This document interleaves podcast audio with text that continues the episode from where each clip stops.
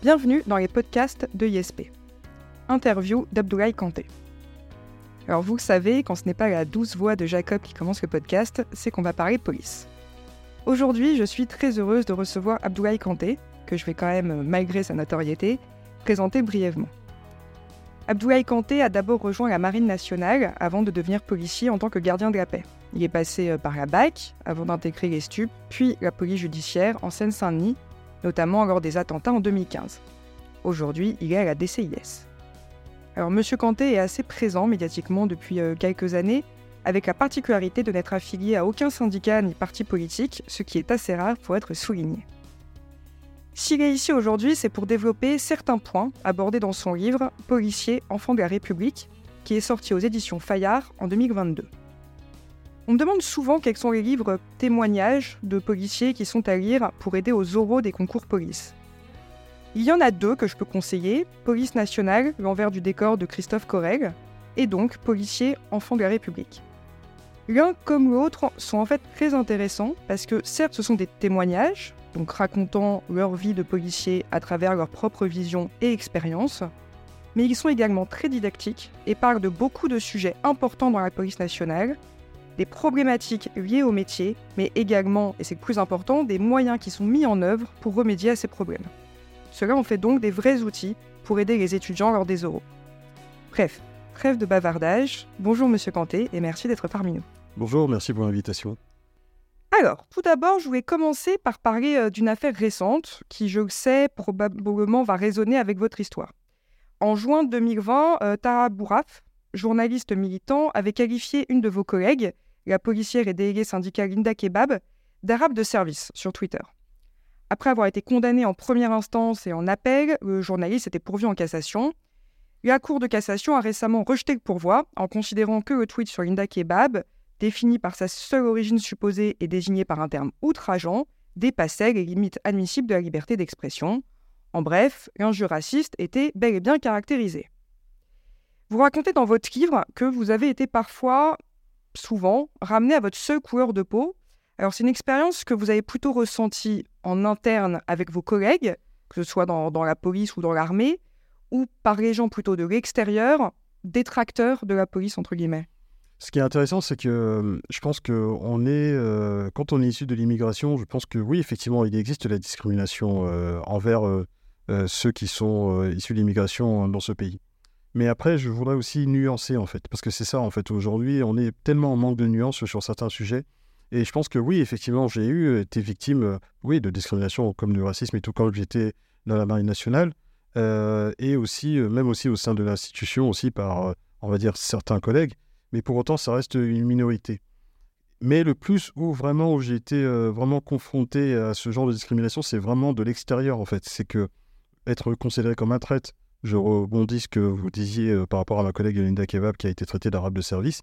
Il faut savoir que tous les policiers qui sont, entre guillemets, euh, euh, issus de l'immigration ont cette espèce, on va dire, de, de crise identitaire qui vient de l'extérieur, en fait. Donc, ce que j'appelle ça un peu le racisme intracommunautaire. C'est-à-dire qu'en fait, vous êtes considéré comme une personne qui trahit, on va dire, l'un des l'autre, en fait. Donc, voilà, ou bien leur semblable. Voilà, c'est ce qui revient très souvent. Donc, et à cela, ce qui est affilié souvent, c'est euh, soit l'insulte qui a été euh, considérée comme euh, une insulte à caractère raciste, comme arabe de service, ou nègre de maison, sur laquelle l'insulte qui revient très souvent, ou bien cette fameuse scène du, de ce collègue qui a été traité de vendu par une youtubeuse devant le parvis de, du tribunal d'instance par le comité Adama pendant la période du confinement.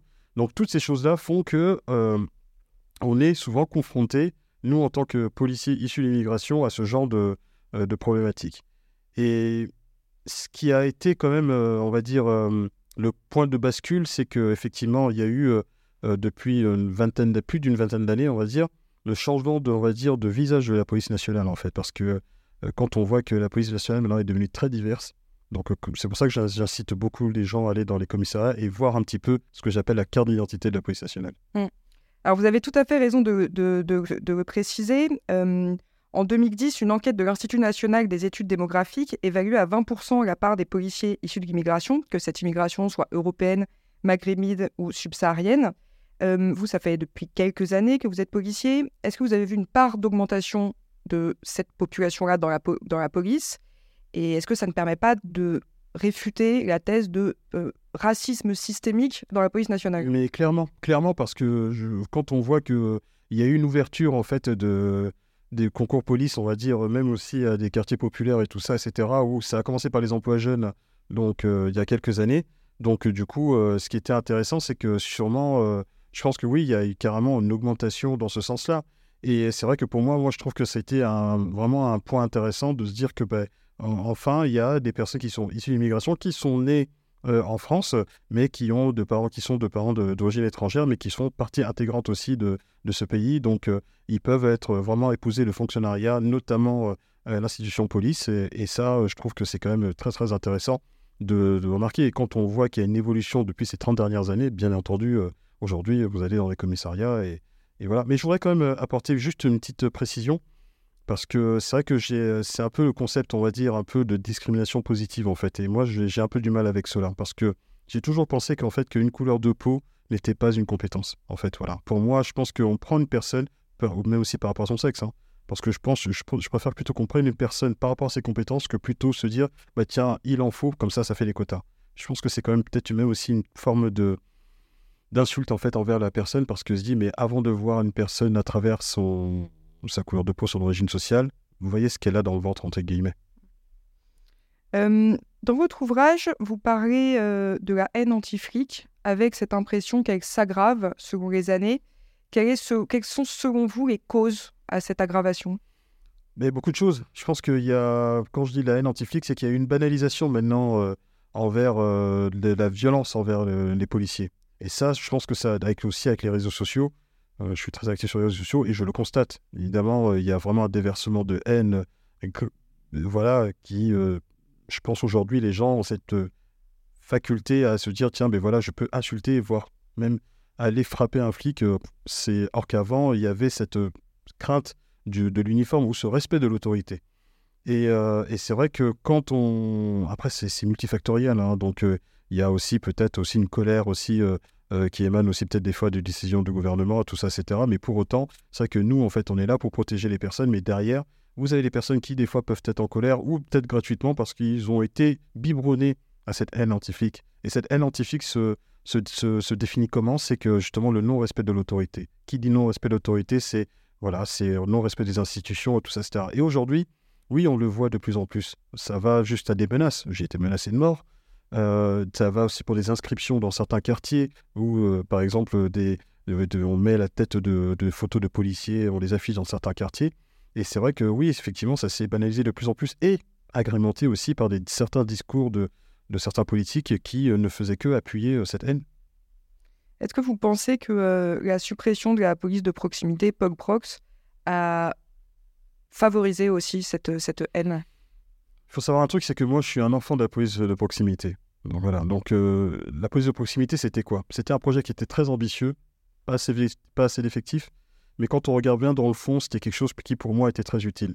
C'était simple. Moi, je faisais partie des îlots, des, des îlotiers à l'époque. J'ai commencé sur le 11e arrondissement de Paris, et on avait notre secteur. Notre secteur, c'est qu'on avait ce qu'on appelait, ce appelait le bitumar. Le bitumar, c'était le petit plan de Paris. Mais bon, voilà, vous avez, euh, il fallait l'enregistrer. Donc, dès que vous arriviez, donc il fallait enregistrer euh, ce, votre secteur. Comme ça, au moins, vous connaissez votre secteur par cœur. Voilà. Et que bah, dans telle rue, tout ça, vous savez qu'à tel endroit, il y a peut-être une reconnaissance de jeunes qui sont là et vous les connaissez. Ou bien vous passez euh, euh, votre première mission, c'est-à-dire voilà, vous croisez votre boucher ou votre la, gardienne qui était ce qu'on appelle aussi des mannes d'information.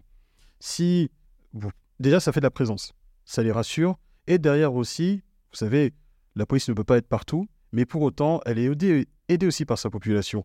Et ces personnes-là nous donnaient des informations. Ces informations que nous, on récoltait, parce qu'on connaissait, et qui pouvaient servir aussi aux services de renseignement ou à d'autres services qui ne connaissent pas le secteur. Par exemple, s'ils devaient, euh, ils avaient des renseignements à trouver sur quelqu'un et tout ça, etc. Ben, voilà, donc euh, en dehors de, des fichiers euh, automatisés, il y avait aussi ce que moi j'appelle ça aussi un peu le fichier humain. Et ça, c'était quelque chose pour moi de, de très utile. Et c'est vrai que euh, la présence policière euh, dans ces quartiers-là, pour moi, était euh, importante dans le sens où, ben, à la fois aussi les jeunes nous connaissaient et aussi derrière, voilà, donc il y avait cette présence aussi et ça pouvait mettre vraiment montrer des, choses super intéressantes dans notre action de police. Après, effectivement, ça, c'est le volet que, qui n'est pas de ma compétence, c'est que tous les cinq ans, vous avez un changement de politique et après, voilà, c'est les décisions politiques et ça, n'y peut rien. Je rebondis un petit peu sur ce que vous dites. La BAC aujourd'hui ne fait plus vraiment ce rôle-là ne remplace pas ce rôle-là Non, la BAC, ne fait pas de la, la BAC ne fait pas de, de, de, comment dire, euh, de, enfin, elle peut faire de la proximité, mais bon, après, la BAC aussi a comme mission aussi de lutter contre la, euh, la petite et moyenne délinquance. Ok? Et en fait, si vous voulez, c'est que ils ont, il faut qu'ils soient aussi dans, le, la discrétion. C'est-à-dire que c'est un peu le, l'élément qui va nous permettre de pouvoir interpeller les individus en flagrant délit. Donc c'est vraiment une, unité de flagrant délit, j'ai envie de dire. Donc aussi en faisant des opérations euh, anti-stupéfiants, etc. Et tout. Donc euh, la BAC a vraiment son utilité. Je rappelle aussi que quand même que la BAC était l'une des euh, unités primo-intervenantes lors des attentats du Bataclan. Donc c'est vrai que certains veulent la supprimer, mais la BAC a son, son utilité tous les jours dans ce pays, tous les jours. C'est-à-dire que quand vous avez une personne, une dame qui ou un monsieur qui vient de se faire arracher son téléphone et qu'il y a des témoins et qu'à ce moment-là, tout de suite, voilà, y a, vous avez des effectifs en civil qui sont à proximité peuvent interpeller l'individu. Et ça, je pense que on en parle, enfin, on en parle, on n'en parle pas assez. Mais ceux qui méconnaissent, on va dire, l'utilité de la brigade anticriminalité, ben, c'est ça aussi. tout au long de votre livre, vous faites allusion un petit peu aux méthodes de l'ancienne police euh, et aux méthodes actuelles de, la nouvelle police.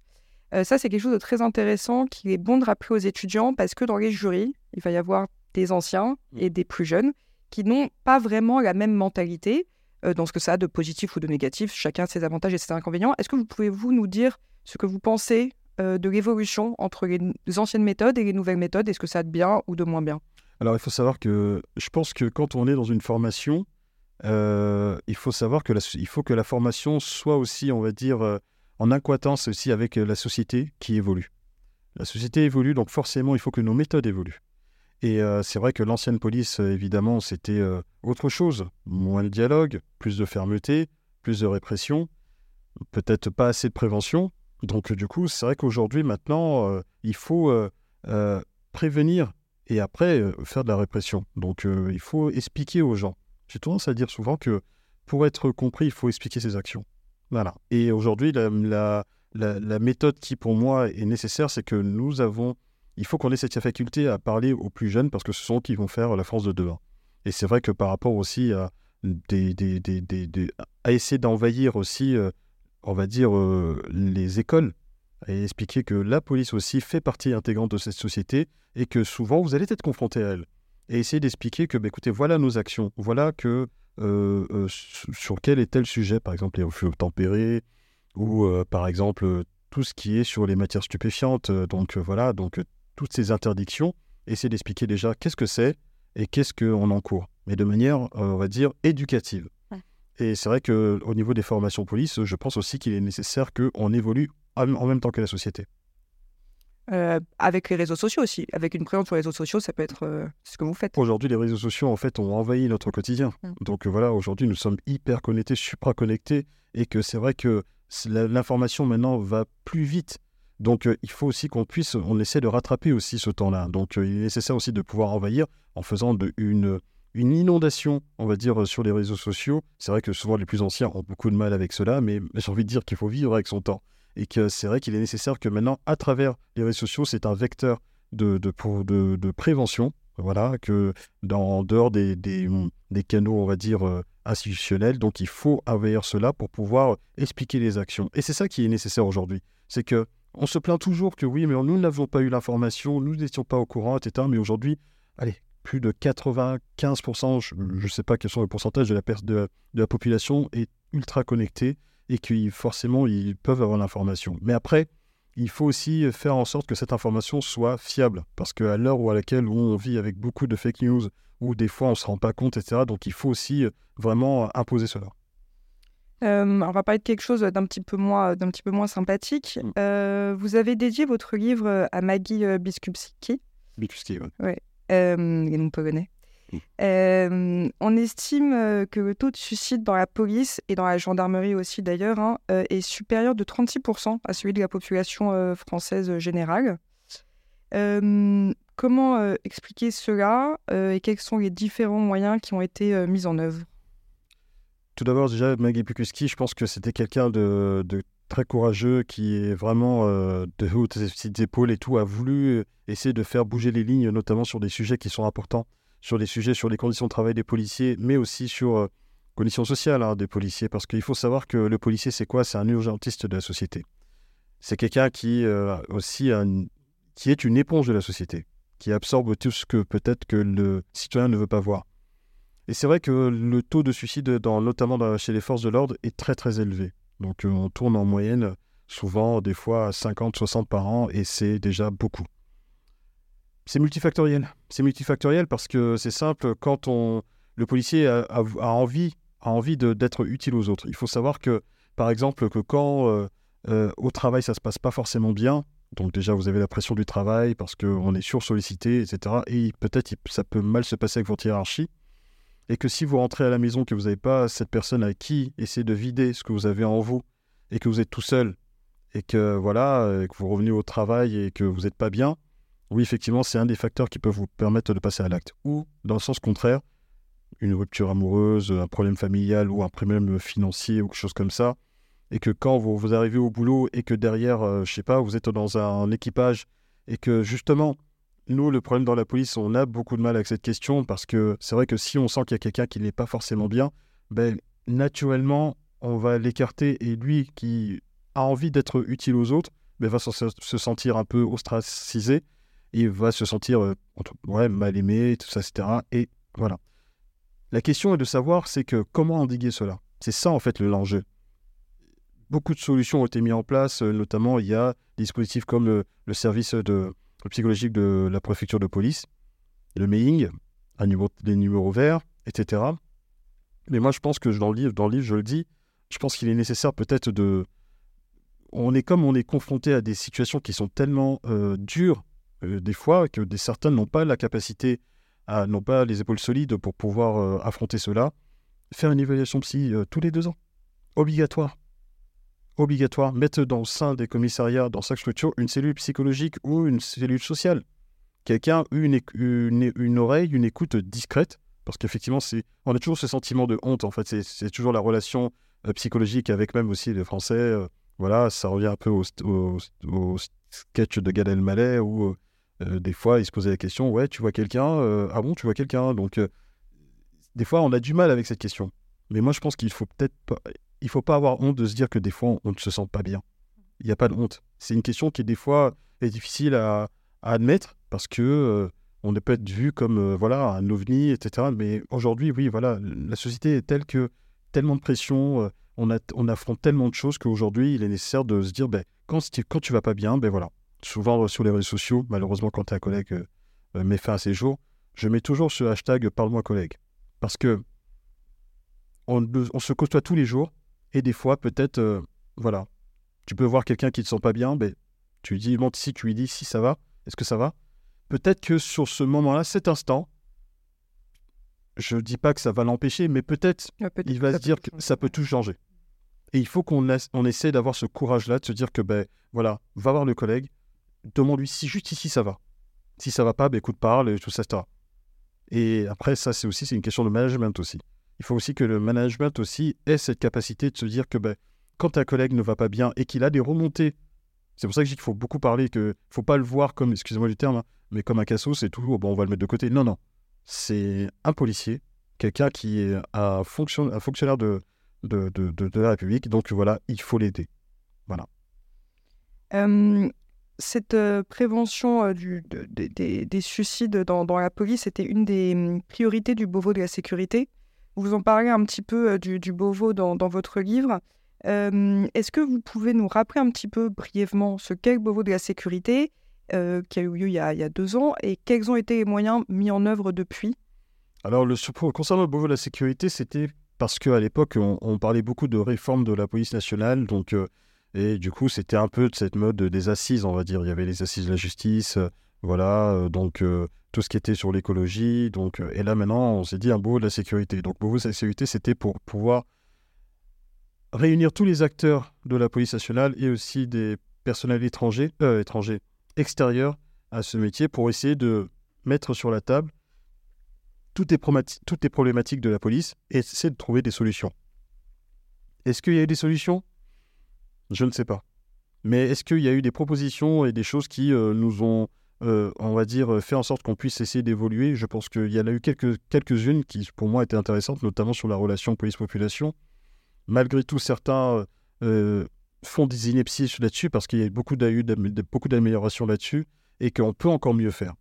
Il y a eu plusieurs thématiques, hein. donc il y a le management, sur le côté social, et aussi sur vraiment la transparence aussi au niveau des actions de la police et tout. Donc on voit aussi avec la multiplication de, des caméras piétons qui à l'époque ne fonctionnaient pas bien. Et là aujourd'hui on en est à 35 000 qui ont été distribués et ça continue. plus de transparence du côté de l'inspection générale de la police nationale qui depuis bien avant même le bureau de la sécurité, juste pendant la période des Gilets jaunes, émet des rapports, des rapports d'activité qui sont disponibles sur, voilà, sur Internet pour montrer qu'effectivement, ben voilà, euh, cette instance euh, justement disciplinaire veille justement euh, à la déontologie du, policier et donc ça montre aussi une forme de transparence. La relation police-population aussi, c'est aussi peut-être aussi montrer qu'il y a des associations aussi qui, police, qui justement vont à, la rencontre des, des, jeunes et tout pour pouvoir échanger tout ça, etc. Donc, et après le volet social, bon, pour l'instant, voilà, il n'a pas été encore, j'ai envie de dire, très performant. Donc, euh, on attend de voir. On attend de voir, et c'est ça en fait le grand problème aussi dans ces, dans ces, dans ces choses-là. Donc en fait, euh, ce sont des bonnes, des, on va dire, des initiatives, mais euh, faut, voilà, il faut perdurer dedans. on a un ministre qui est quand même très actif mmh. hein, pour, pour, nos, pour nos forces de l'ordre. dans le livre, vous parlez également longuement de l'article 24 de la loi sécurité globale, qui est devenu l'article 32, je crois, quelque chose comme ça. Donc la loi sécurité globale a été adoptée. Est-ce que vous pouvez nous en parler un petit peu? Quels sont les articles selon vous les plus importants? Pour moi, le plus important, c'est que en fait, c'était le... celui qui était le plus polémique, on va dire, c'est que c'était à l'époque où on disait qu'il fallait euh, euh, que les policiers ne voulaient pas se faire filmer. Alors, il y a eu beaucoup de mensonges sur cet article et tout ça, parce que certains sont carrément partis euh, sur les plateaux télé pour dire que, oh, vous savez, les policiers, de toute façon, ils veulent que cet article 24 passe, pour comme ça, ils seront on, empêchera de, les filmer. C'était faux, c'était faux, parce que on peut filmer un policier, euh, voilà, c'est une forme de liberté, mais pour autant, les policiers ne voulaient pas être filmés et après que sa tête soit jetée en pâture sur les réseaux sociaux. Moi, ça a été le cas pour moi, ça a été le cas de plein de mes collègues qui, justement, malheureusement, ont été filmés dans le cadre de leur, de leur fonction, de leur action, et ensuite, après, leur tête, entre guillemets, a été mise à prix sur les réseaux sociaux excusez-nous de vouloir aussi euh, nous défendre. Excusez-nous aussi de, se dire, ben voilà, vous pouvez nous filmer à distance, on va dire, euh, j'ai envie de dire réglementaire, c'est mettez-vous à distance, mais laissez les policiers faire leur travail. Aujourd'hui, le réflexe euh, automatique, c'est de vouloir s'interposer presque à une interpellation, par exemple, et en, voulant se filmer, et après en criant aux, violences policières. Terme que de toute façon que j'aime pas, je préfère plutôt dire le terme violence illégitime. Et c'est vrai qu'aujourd'hui, cette mode-là est devenue. Euh, euh, voilà, et certains ont même fait des applications, une application qui a été même supprimée, mais qui ont voulu euh, voilà, essayer de, faire cela, faire du police bashing. Voilà. Et donc cette loi nous a permis de nous protéger. C'est qu'effectivement, toute personne qui diffuse justement ce genre de, de vidéos voilà, à des fins, voilà, de mauvaises fins, donc du coup, évidemment, est sanctionnée. Alors, je rebondis un petit peu sur, euh, sur euh, la, médiatisation euh, pour le coup voulu. et par rapport au devoir de réserve, donc vous, vous êtes policier, mmh. mais également un personnage plutôt médiatique. Mmh. Est-ce que vous pouvez nous parler un petit peu du devoir de réserve, de ce que ça implique mmh. et de la possibilité quand même de pouvoir s'exprimer? Alors, le devoir de réserve, c'est très c'est simple, c'est que vous devez ne pas dénigrer votre institution, ne pas parler d'affaires en cours, ne pas émettre de vos opinions politiques, etc. Et ça s'arrête là. Mais tout le reste, je pense que on peut s'exprimer parce que nous sommes aussi avant tout des citoyens. Et je pense que c'est ce qui a fait ma, ma particularité, c'est que j'ai contourné, on va dire, un peu cela, et ça a permis aussi d'exprimer, on va dire, mon quotidien. Et je pense que quand vous voyez un petit peu sur les réseaux sociaux, donc je suis peut-être l'un des seuls comptes, on va dire, euh, qui a sa vraie identité et sa vraie fonction.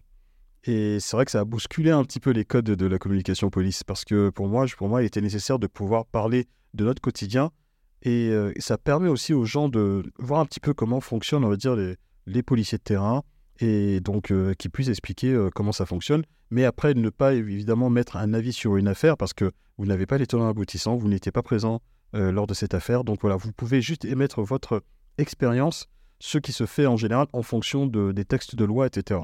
De la pédagogie. Surtout ça en fait. Et le devoir de réserve, effectivement, et pour moi, il est très important, mais pour autant, cela ne veut pas dire que vous devez aussi rester muet aussi sur certains sujets parce que ben, voilà, c'est votre métier, vous avez aussi le droit d'en parler. Hmm. quels sont selon vous les gros challenges de ces prochaines années euh, pour la police nationale?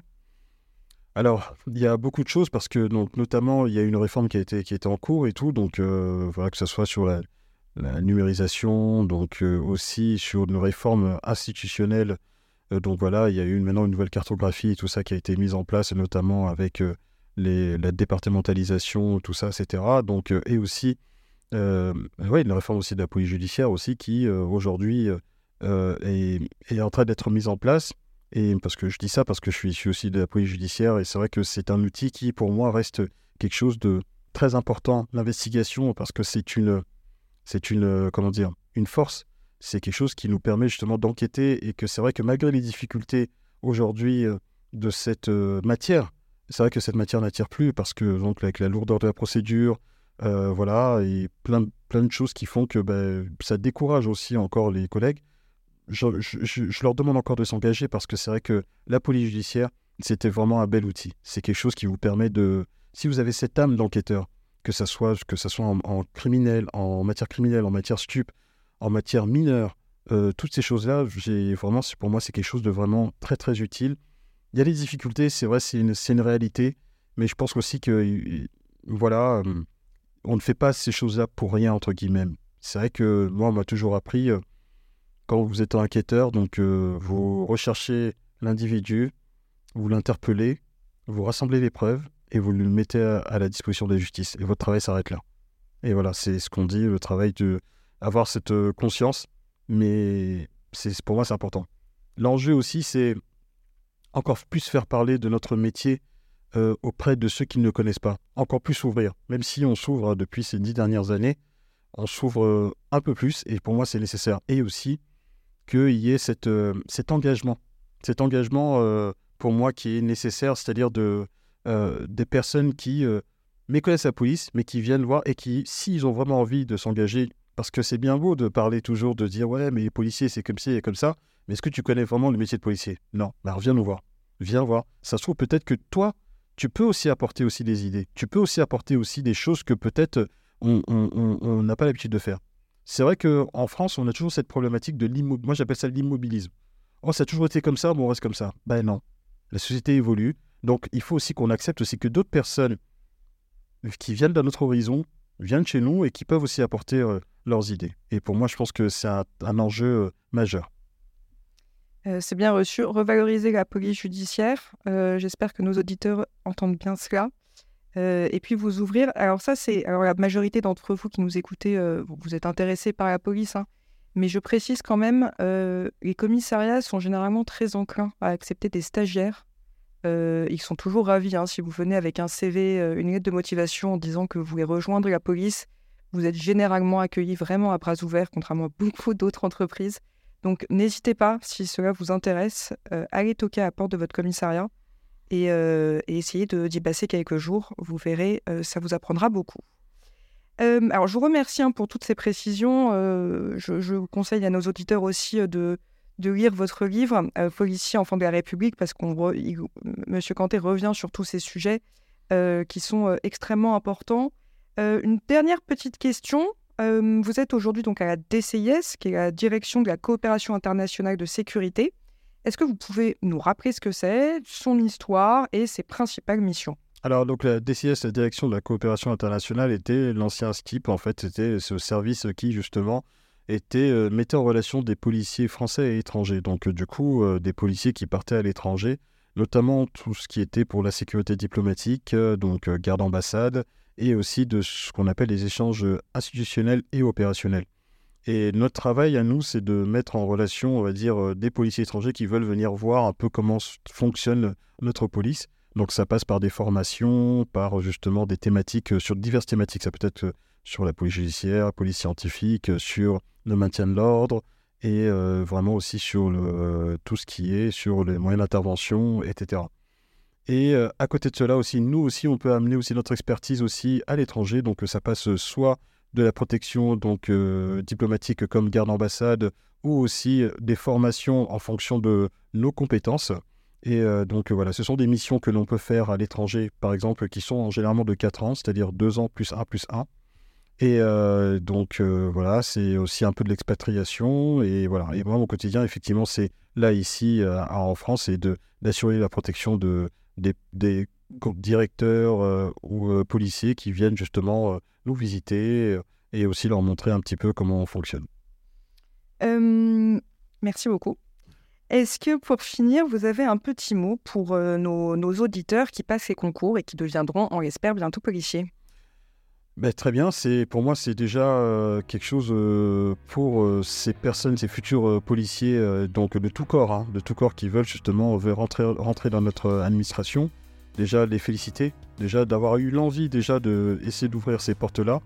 Et que il faut savoir que quand on passe à un concours, bien évidemment, il faut le bosser, il faut être très curieux, c'est-à-dire vraiment chercher, s'intéresser aussi à cette matière. Donc ça va du juste seulement la connaissance des grades, de l'histoire de la police jusqu'à euh, euh, vraiment aussi sa fonction en elle-même. Et ça passe, euh, oui, par. je pense qu'il y a une manne d'informations maintenant aujourd'hui que nous avons sur Internet qui peuvent vous permettre aussi de, réussir ces concours. Et ne pas lâcher. C'est-à-dire que même si vous pouvez trouver que c'est dur, c'est comme tous les concours, mais dites-vous que voilà, si vous avez vraiment la volonté de venir dans cette administration qui pour moi reste une belle administration, malgré ses difficultés, parce qu'il ne faut pas les nier, il y a des difficultés, dans cette administration, mais je pense que vous êtes aussi euh, euh, cette euh, personne qui peut amener comment dire, sa pierre à l'édifice. Et pour moi, je pense que c'est quelque chose d'utile. Donc se dire que si on a la conviction, cette conviction de devenir policier de tout corps, que ce soit de simple gardien jusqu'à commissaire, voilà, il faut y aller, et cette conviction et, ce courage surtout. Et dites-vous que même si la montagne est difficile à gravir, si tant que vous avez les jambes, ben, vous pouvez le faire. Merci beaucoup, Monsieur Kanté. Merci pour l'invitation. Merci, à très bientôt. Au revoir à tous.